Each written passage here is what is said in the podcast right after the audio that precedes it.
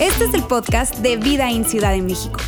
Nos alegra poder acompañarte durante los siguientes minutos con un contenido relevante, útil y práctico.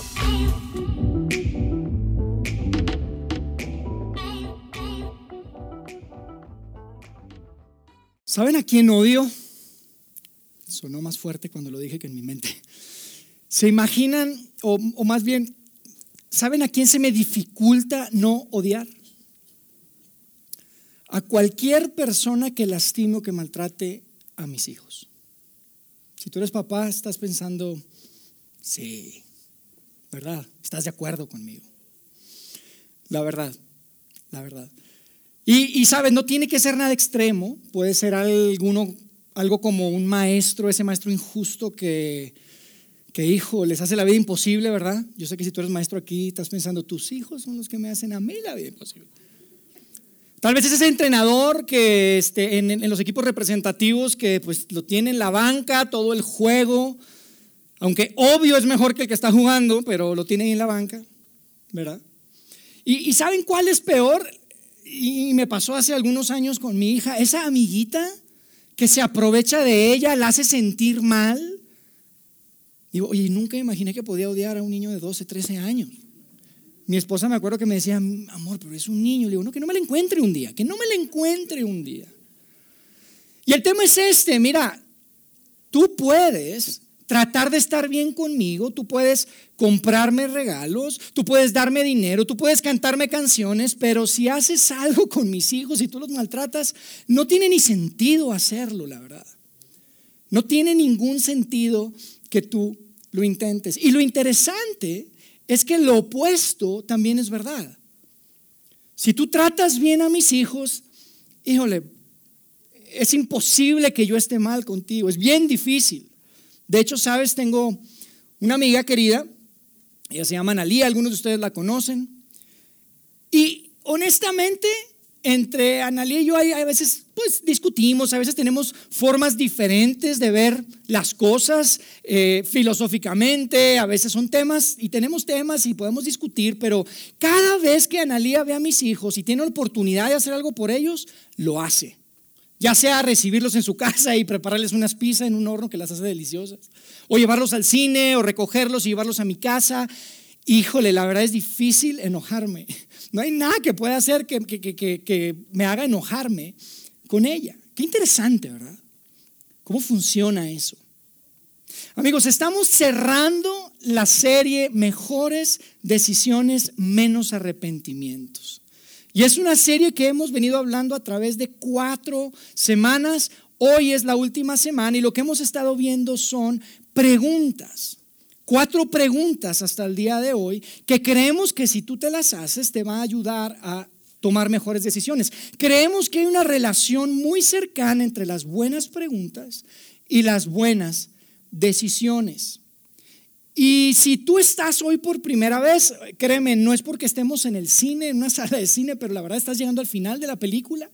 Entonces yo te quiero invitar a que si no has estado con nosotros, que tú escuches los, los mensajes. Porque sabes, de lo que hemos estado hablando tiene que ver con hacerse buenas preguntas, con responder honestamente y con actuar en consecuencia buenas preguntas, responder honestamente y actuar en consecuencia, en consecuencia. Y hoy en lugar de darte un resumen de lo que hemos estado hablando, yo quiero decirte lo siguiente y quiero invitarte a lo siguiente. Si esta quinta y última pregunta que vamos a ver el día de hoy te parece que tiene sentido, crees que agrega valor a tu vida, yo quiero invitarte a que vayas a nuestro canal de podcast, porque tenemos un canal de podcast en donde quiera que tú consigues podcast, simplemente pon vida en espacio CDMX y vas a encontrar nuestro canal, vas a poder escuchar las, los, los cuatro mensajes anteriores. Y lo que sería maravilloso es si lo compartes con alguien más, porque créeme que lo que estamos tratando de aquí, hacer aquí es para todos, para todos absolutamente. Así que bien, hablemos de la quinta pregunta. ¿Les parece? Déjenme les digo de qué se trata la quinta pregunta. La quinta pregunta se trata de relaciones. Es la pregunta de las relaciones. Vimos la pregunta de la integridad, Vimos la pregunta del legado, vimos la pregunta de la conciencia, vimos la pregunta de la madurez y hoy vemos la pregunta de las relaciones. Y esta pregunta es diferente que las anteriores, amigos, porque si las anteriores te retaron o te intimidaron, porque cuando te haces esas preguntas trae muchísima claridad lo que tienes que hacer, mira, esta te va a retar todavía más. Esta es la más intimidante de todas. Es una pregunta que si tú te haces y te respondes honestamente para actuar en consecuencia, tiene el potencial de mejorar absolutamente todas tus relaciones. Tu relación con tus papás, tu relación con tus maestros, tu relación con tus amigos, con la novia, con el novio, con tus hijos, con tu esposo. De verdad esta pregunta es tan poderosa que tiene el potencial de inclusive restaurar matrimonios. Y yo sé que suena pretencioso, pero créeme, no lo es. Y otra vez, antes de, compartirte esta quinta pregunta, te quiero decir una cosa más. Esta es una pregunta que es diferente a las demás porque a diferencia de las últimas cuatro, esta no se trata de tu vida, no se trata de mejorar tu vida, se trata de mejorar la vida de otros. Y al mejorar la vida de otros, tal vez tu vida mejore, sí, pero honestamente no siempre es el caso. No siempre es el caso. Entonces, esta pregunta es diferente porque no se trata solo de mí, sino se trata de otras personas. Y mira, lo que hace que esta pregunta sea tan especial es que es una pregunta que tiene, es la única pregunta de hecho, que tiene eh, el potencial de de verdad cambiar por completo nuestra sociedad.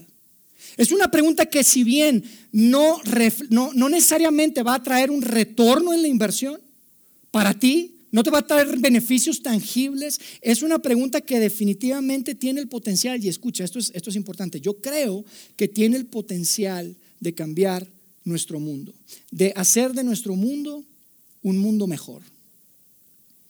Así de especial es esta pregunta. La semana pasada hablamos de una pregunta que dijimos, es la mejor porque te previene y te ayuda a no arruinar tu vida. Bueno, esta pregunta tiene el potencial de hacer de nuestro mundo un mundo un mundo mejor. Así que vamos a, hablar de eso, ¿les parece? Déjenme les cuento.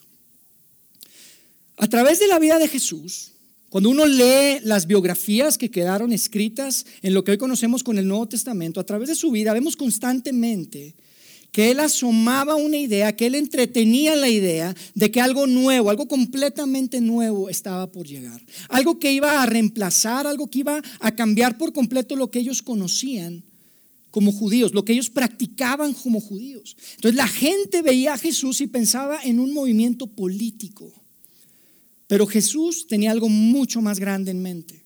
De hecho, la última ocasión en la que Jesús entró en la ciudad de Jerusalén antes de morir, salieron cientos, probablemente miles de personas a recibirlo y a gritarle y aplaudirle porque creían que era el líder golpista que finalmente iba a sacar al imperio romano y le traería la libertad a la nación de Israel, a la nación judía.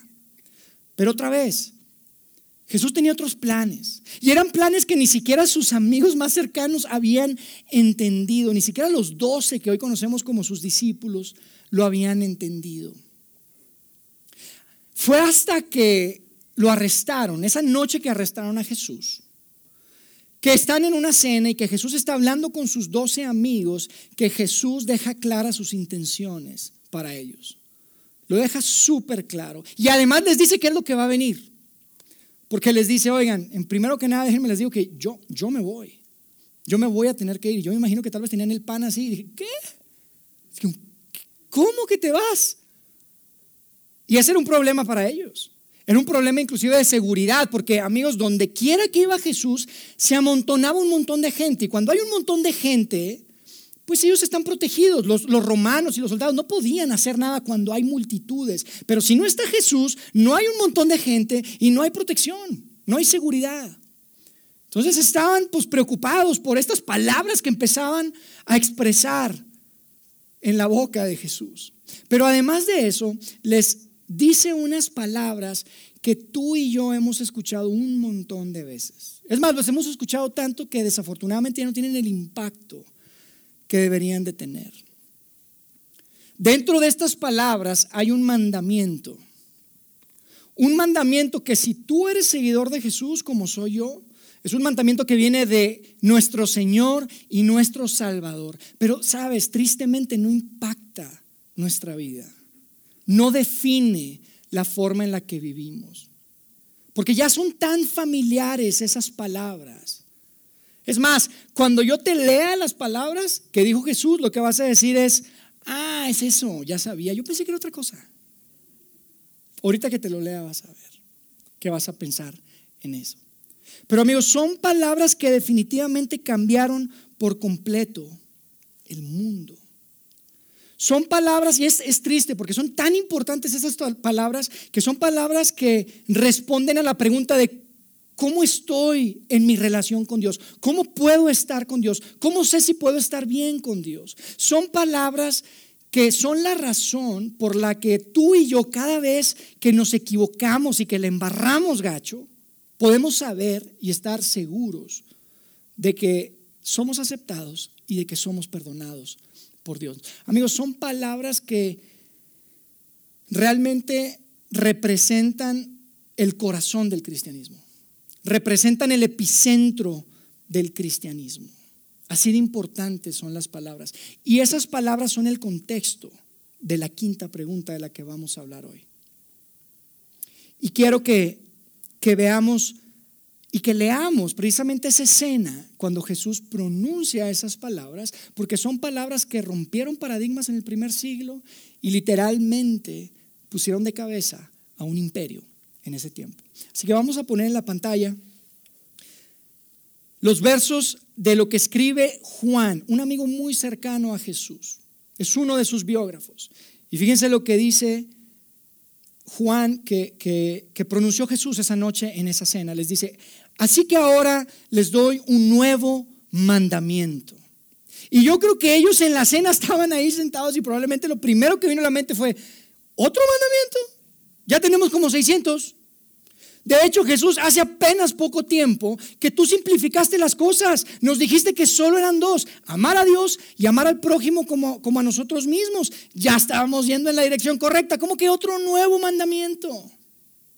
Además, ¿cómo que Jesús dando un nuevo mandamiento? Eso es algo que está reservado y, y el único que tiene la autoridad de dar mandamientos es Dios.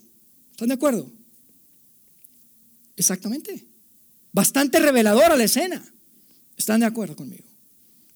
Y sabes, lo que es interesante es que Jesús no estaba simplemente agregando un mandamiento a los que ya tenían, sino que Jesús estaba haciendo algo mucho más radical. Jesús estaba reemplazando, escucha, estaba reemplazando los mandamientos.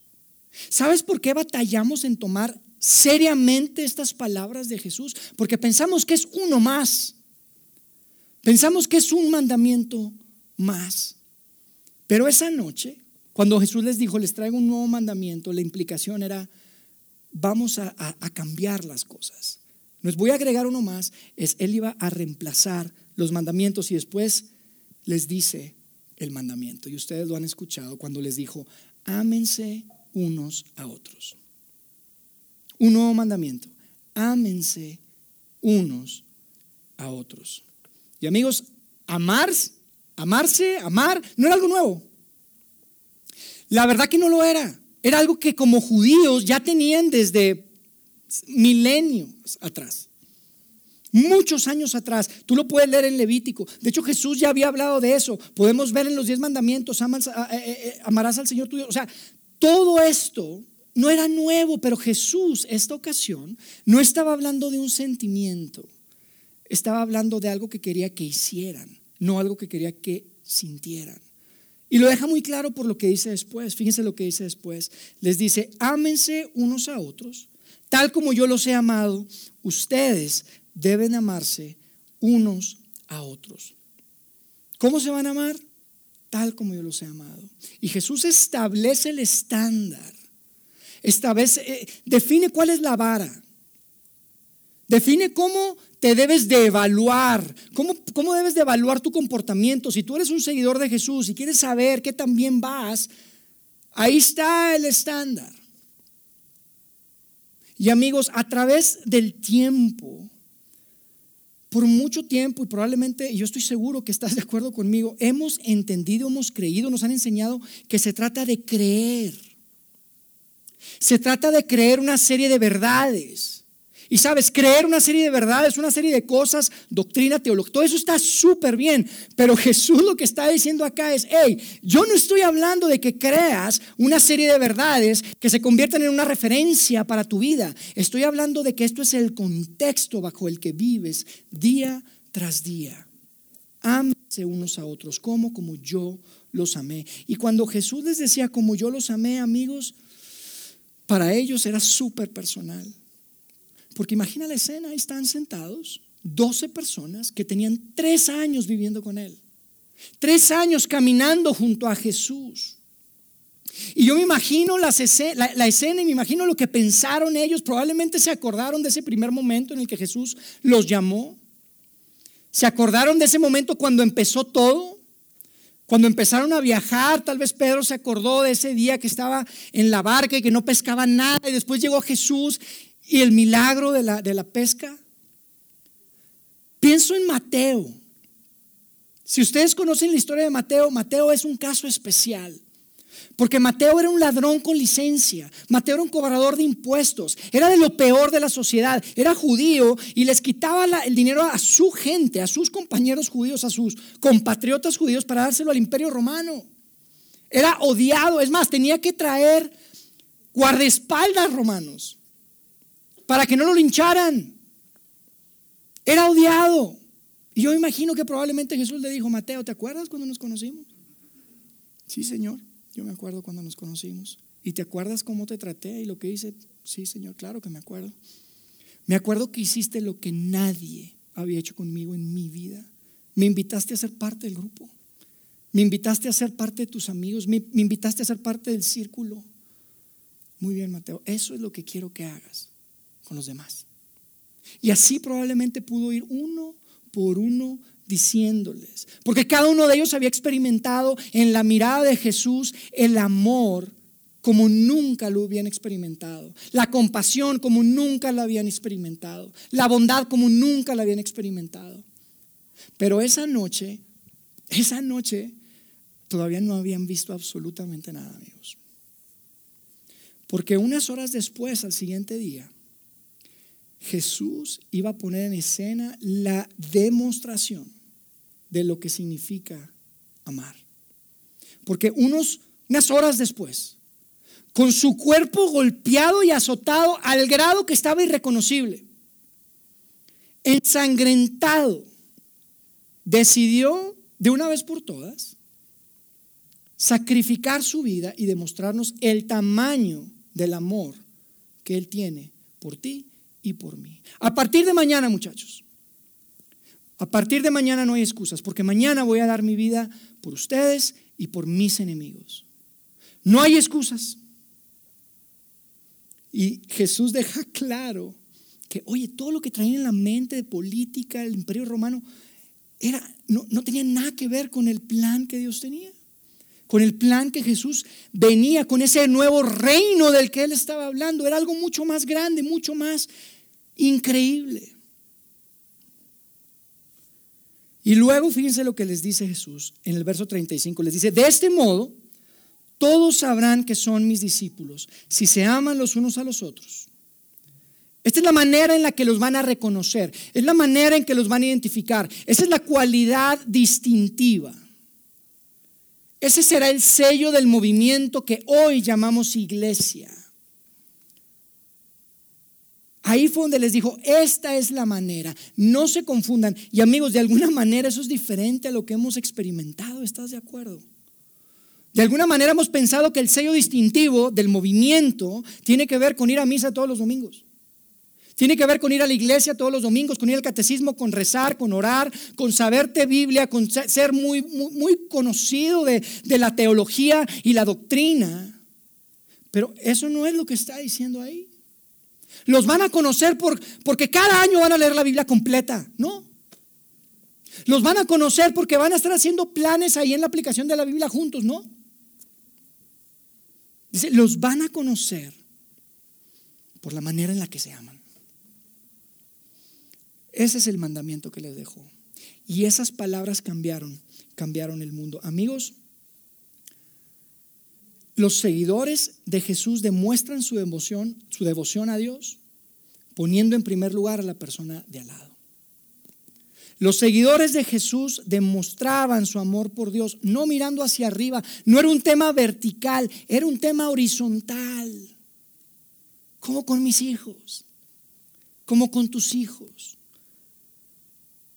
Dime cómo puedes estar bien con alguien que maltrata a tus hijos. No puedes, por más que te cante, por más de que te dé dinero y por más que alabe tu santo nombre, no puedes. Y eso es lo que Jesús les estaba diciendo. ¿Y saben qué me encanta?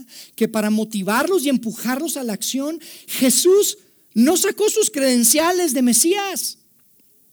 Eso no es lo que dice la escena, no es lo que queda registrado. No saca sus credenciales de hijo de Dios. Oigan, muchachos, tienen que hacer esto. Si saben quién soy, ¿verdad? No les dijo eso. ¿Saben cómo motivó e impulsó Jesús a sus discípulos a cumplir este mandamiento? Él los amó primero. Él los amó primero, les puso el ejemplo. No solo les dijo que los amaba, se los demostró. Se, los demostró unas horas después. Nosotros en esa escena pues podemos ver hacia atrás que pasó en la cruz y ellos no solamente, ellos tenían que ver hacia adelante, que no entendían lo que iba a pasar, pero ellos habían experimentado por tres años ese amor. Y después vino a culminarse con la demostración más grande del amor que jamás habían experimentado. Y por eso simplemente quiero leer nuevamente el verso 34. Dice, así que les doy un nuevo mandamiento. Y son palabras importantes. Ámense unos a otros, tal como yo los he amado. Ustedes deben, amar, deben amarse unos a otros. Amigos, el mandamiento de Jesús era mucho más sencillo. Era más sencillo que los 10, que los 600, pero era mucho más demandante. Más sencillo, mucho más demandante. Jesús vino a simplificar las cosas, pero vino a elevarnos la vara. Y eso nos lleva a nuestra quinta y última pregunta. La pregunta de las relaciones. La pregunta que tiene la capacidad y el potencial de mejorar todas tus relaciones. Es una pregunta que debe ser el fundamento bajo el que tomamos decisiones, cualquier decisión relacional. Este es el filtro a través del cual debemos de pasar nuestras decisiones. Y la pregunta es la siguiente. ¿Qué es lo que el amor demanda de mí? ¿Qué es lo que el amor demanda de mí? Amigos, esa es la brújula. Ese es el GPS. Ese es el norte a través del que debemos de tomar cualquier decisión relacional. La forma en la que debemos dirigir la crianza de nuestros hijos, la forma en la que debemos dirigir nuestro matrimonio, la forma en la que debemos de tratar al vecino, al amigo, al empleado, al amigo, al maestro, al primo, al hermano. ¿Qué es lo que el amor demanda de mí? Esta pregunta cubre absolutamente todos los escenarios posibles, ¿están de acuerdo? Ah, qué reveladora pregunta. Ah, qué retadora pregunta. Qué intimado. Qué, pregunta tan intimidante, ¿están de acuerdo? Pero muchas veces estamos buscando, pero ¿y qué es lo que dice la Biblia? ¿Y qué es pecado? ¿Y qué no es pecado?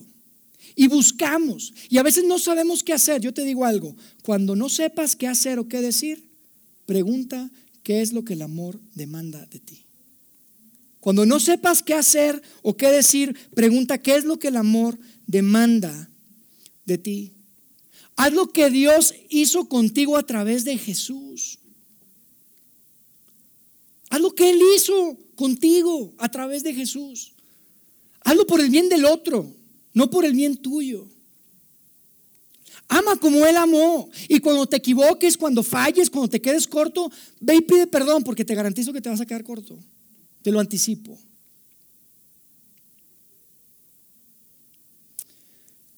Si estás pensando al escuchar esto, híjole, eso es bastante demandante. Eso es mucho que pedir. Si ese es el pensamiento que te viene, felicidades, ya entendiste de lo que estaba hablando Jesús ya, te está cayendo el 20 de qué se trataba de lo que estaba hablando Jesús esa noche. Amigos, por lo general sabemos, si nos hacemos esta pregunta, podemos saber qué es lo que el amor demanda de nosotros. Pero para dejarlo mucho más claro, para dejarlo mucho más aterrizado, Dios a través de las diferentes cartas en el Nuevo Testamento, diferentes autores, viene a, demostrarnos, a darnos más aplicación, a darnos una explicación, a ampliar. No vinieron a cambiar o agregar mandamientos, vino a aterrizarlo y vienen a aterrizarlos. Uno de los ejemplos más claros es Pablo, que tal vez tú conoces como San Pablo, el apóstol Pablo, escribe en una carta a los seguidores de Jesús en Galacia que cuando se trate de relaciones, lo que Dios espera de nosotros es que recurramos al amor. Y después lo define con una serie de palabras que les llama el fruto del Espíritu de Dios. Y él dice, esto tiene que ver con amabilidad, con bondad, con paciencia, con fidelidad, con humildad, con dominio propio. Saben, mi tendencia, y quiero ser vulnerable acá, pero mi tendencia es a controlar las cosas y a veces controlar a las personas. Lo que Dios espera de mí, ¿saben qué es? Que tenga dominio propio. No que controle a alguien, que yo me controle a mí. ¿Quieres saber qué es lo que el amor demanda de ti? Pregúntate, oye, ¿esto es lo más amable? ¿Es lo más bondadoso? ¿Es lo más paciente? Esto refleja fidelidad, esto refleja humildad, esto refleja control y dominio propio. En otras palabras, esto es lo más amoroso que puedo hacer en esta situación. Este mismo Pablo viene después a escribir otra carta a seguidores de Jesús en Corinto. Y este pedazo de literatura para mí es épico. Y tú lo conoces, lo has escuchado seguramente en una boda. Porque es, un, es una literatura, es un escrito que define, describe lo que es el amor. Y lo describe de una forma, la verdad, épica. Es, es hermoso, la verdad, lo que, lo que escribe. Y creo que viene a responder, si tú te estás preguntando, es que depende qué consideres que sea el amor. Eso de qué es lo que demanda, qué es lo que el amor demanda de mí. Pues híjole, pues depende a qué te refieras con amor. Déjame te digo a qué nos referimos, a qué se refería Jesús con amor. Y lo quiero leer, porque 1 Corintios 13 dice así, dice, el amor es paciente y bondadoso. El amor no es envidioso, no es presumido ni orgulloso. El amor no es descortés ni egoísta, no se enoja fácilmente el amor no lleva cuenta de las ofensas. No se alegra de la injusticia, sino de la verdad. El amor acepta todo con paciencia. Siempre confía, nunca pierde la esperanza. El amor todo, todo lo soporta. Eso es lo que el amor demanda de mí. Eso es lo que el amor demanda de ti. Porque amigos, el amor no busca ganar un punto.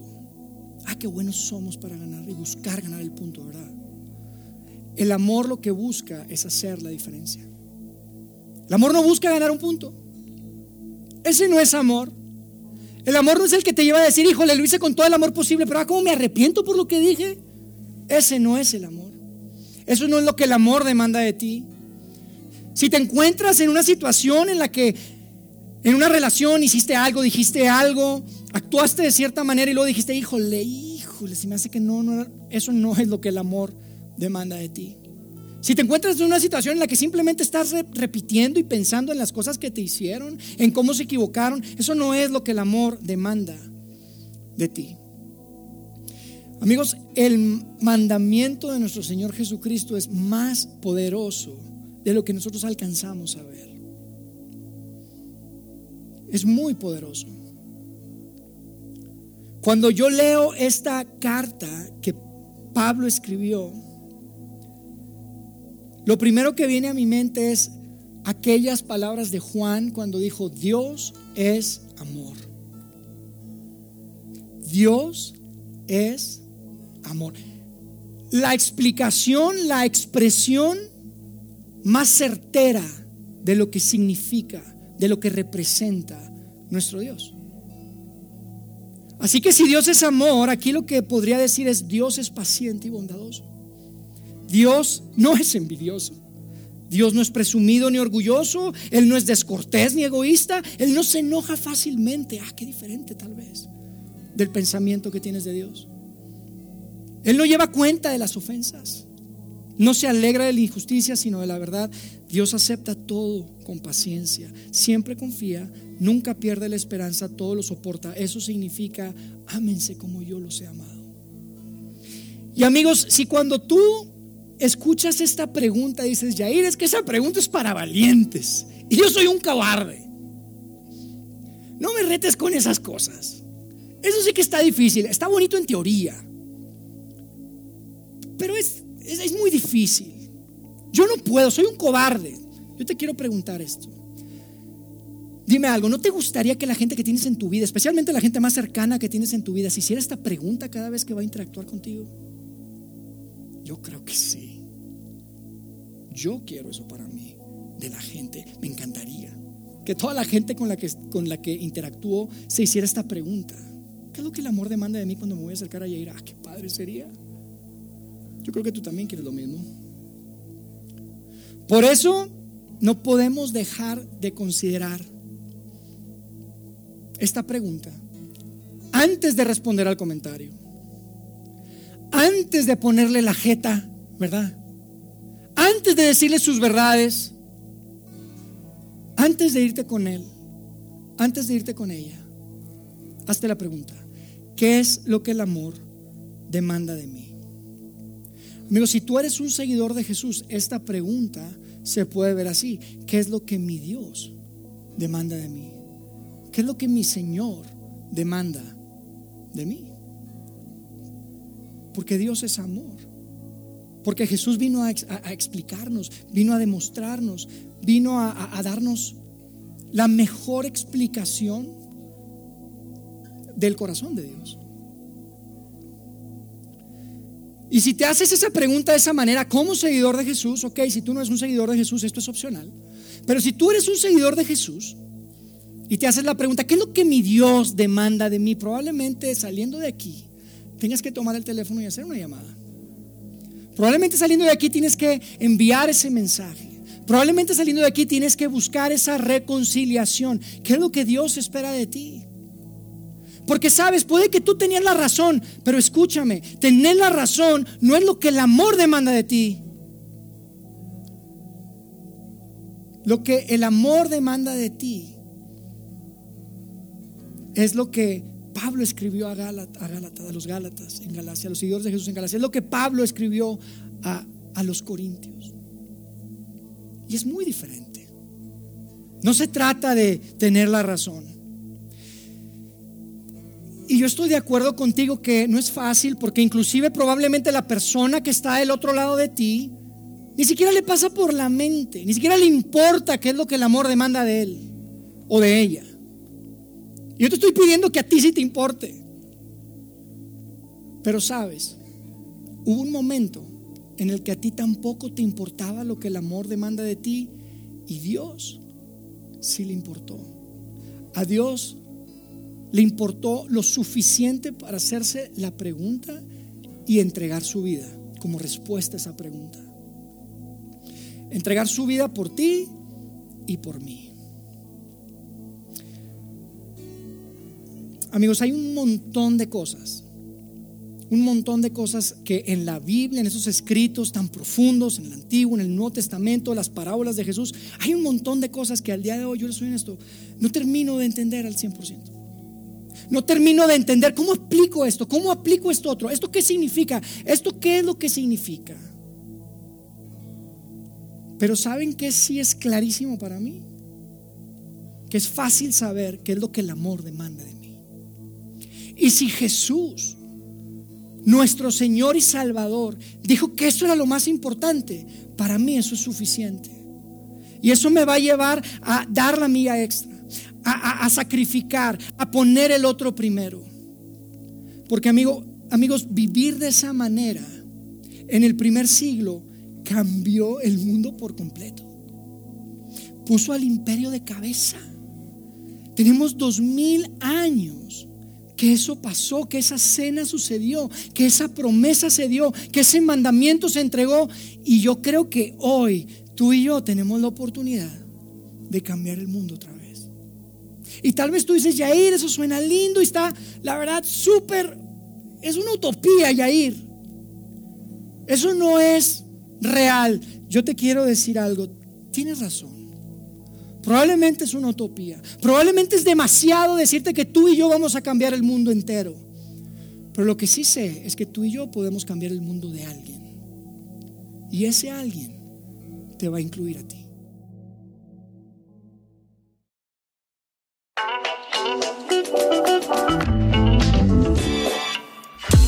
Sigue conectado a los contenidos de Vida en Ciudad de México a través de nuestro sitio web y de las redes sociales. Muy pronto estaremos de vuelta con un nuevo episodio.